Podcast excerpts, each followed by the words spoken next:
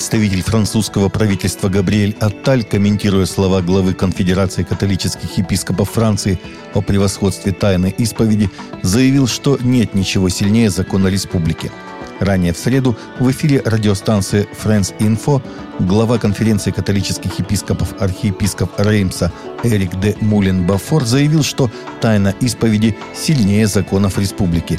Это вызвало широкий общественный резонанс, передает РИА Новости.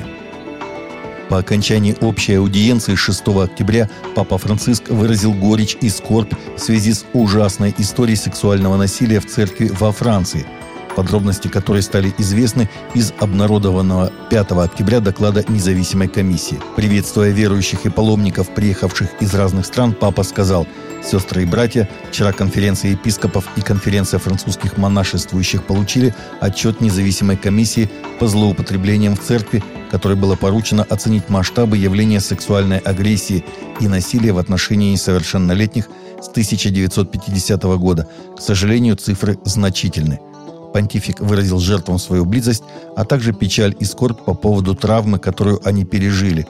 Это наш позор, мой позор, что слишком долго церковь была не способна позаботиться о них, сказал папа, заверив в своих молитвах о пострадавших. Пастор из Алабамы просит своих прихожан помолиться о спасении поджигателя, который поджег здание церкви и причинил ущерб в тысячи долларов – Поджигатель сделал несколько поджогов в здании Первой Баптистской церкви в Монгомери, штат Алабама, на прошлой неделе повредив скамьи и ковер, а также административные помещения. Вскоре полиция арестовала женщину, подозреваемую в совершении этого преступления. Многие на Западе рассматривают вывод войск США из Афганистана как геополитическую катастрофу и эпическую трагедию для тех, кто остался под властью талибов, запрещенная в РФ организация – Талибан и другие радикальные мусульмане рассматривают свой захват Афганистана не только как военную победу, но и как исполнение исламского пророчества. На странице талибов в Твиттере появилось следующее сообщение. «Из Харасана поднимутся черные флаги, и ничто не сможет их вернуть». Данное пророчество в исламе многие рассматривают как свидетельство конца времен.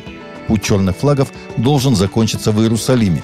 Так воспринимают пророчество в исламском мире – Библия также говорит о последних временах и попытках Антихриста собрать войско против церкви и Иерусалима. В США прошла акция «Принеси свою Библию в школу».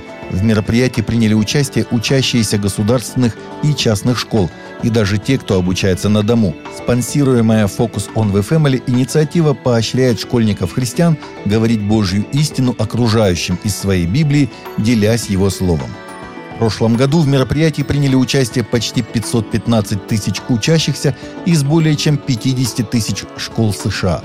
Многие христианские знаменитости сотрудничали в прошлом и сотрудничают сегодня с Focus on the Family для продвижения «Принеси свою Библию в школу», в том числе фронтмен Скилли Джон Купер, Сэдди Робинсон Хав из Даг Династи, певец Таурин Уэллс и рок-группа Newsboys. Недавно партнеры и служители из организации Mission Край отправились в Пакистан и передали 2000 Библий людям, живущих в 500 домах возле того места, где раньше был лагерь террориста Бен Ладена.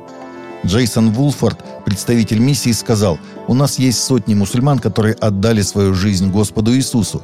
Была одна женщина, которая в первый раз увидела Библию и сказала, «Я не знаю, какой Бог в этой книге, но тот, которому я служу, фальшивый». В итоге она отдала свою жизнь Господу. Мишон Край работает на границе Пакистана и Афганистана, помогая христианам из подпольных церквей иметь Библии. Еще 10 учеников, похищенных из баптистской средней школы Вифиль в Кадуне, Нигерия, были освобождены и воссоединились со своими семьями с помощью Христианской ассоциации Нигерии – После освобождения 57 школьников 28 августа глава САН в штате Кадуна Джозеф Хаяб обвинил правительство в том, что оно бросило оставшихся 21 школьника в районе Дамиши в Кадуне с бандитами. Нигерийская полиция сообщила в последние недели об аресте трех мужчин, причастных к похищению учащихся баптистской средней школы Вифиль. Во время допроса подозреваемые сообщили полиции, что являлись участниками более 50 нападений на христианские церкви.